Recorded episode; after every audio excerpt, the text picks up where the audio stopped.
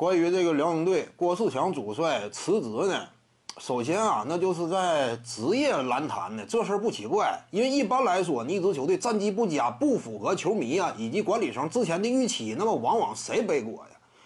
你不主帅背锅，你还能辞退郭艾伦呢？辞退郭艾伦，那未来未来还玩啥呀？对不对？啊，你说把这个责任都归到这个球队核心主将这块儿，那是不行的。你毕竟这个比赛还得继续打嘛，靠谁打？你不能教练亲自下场，得靠这个运动员嘛。所以往往呢，一旦说战绩不佳啊，教练是站出来承担责任的。考虑到呢，最近两个赛季啊，辽宁队在原本拥有着争冠种子球队这样一种声望的情况之下，连续两年打得磕磕绊绊，那怎么办？那主教练这会儿就站出来扛一下雷，而且有什么讲什么。复赛之后啊，打的四场比赛，表现确实不尽如人意啊。那这会儿压力更大，所以呢，郭士强啊，这会儿申请辞职也不算奇怪吧。在职业体坛，这属于通常的做法。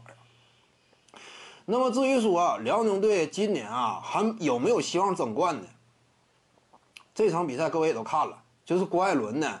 呃，差不多打青岛这场啊，打了三节，已经接近三十分了，就表现非常怎么说呢？打的非常自我，就是他明白现在这个阶段啊，就是没有任何人能够限制得了郭艾伦了。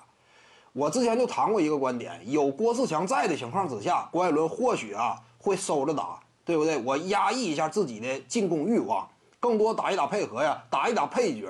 但是，一旦说郭士强不在，那郭艾伦你就没人能捂住了。现在再来另一个主教练，恐怕你都压不住郭艾伦。为什么？郭艾伦是 CBA MVP 级别的超级巨星，那你说是一般般的啊教练就能够说压就压的嘛？对不对？你在 NBA 不也是这样吗？来一个主教练呢，告诉 MVP 级别的巨星，你让他收着打呀，不是一般人能做到的。但是呢，恰恰目前这个阶段啊，考虑到国产班底呢没有那么过硬。这会儿郭郭艾伦呢，如果说愿意出头的话，其实对辽宁队是有利的。很多情况之下，你单纯的就是打战术啊。如果说你的这个战术发起点不具备足够的威胁的话，你不行啊。因为很多战术都是这样，第一发起点，你如果进攻端缺乏威胁，对方防守端是相对容易判断的。所以郭艾伦呢，得先打出攻击性，这样呢，他和韩德君呢，一内一外才能够带动起整支辽宁队的进攻。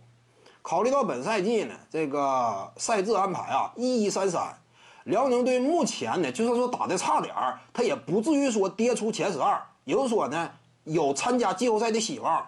只要说能够参加季后赛，你放心，争冠都不是零希望了。你现在不能说零希望，对不对？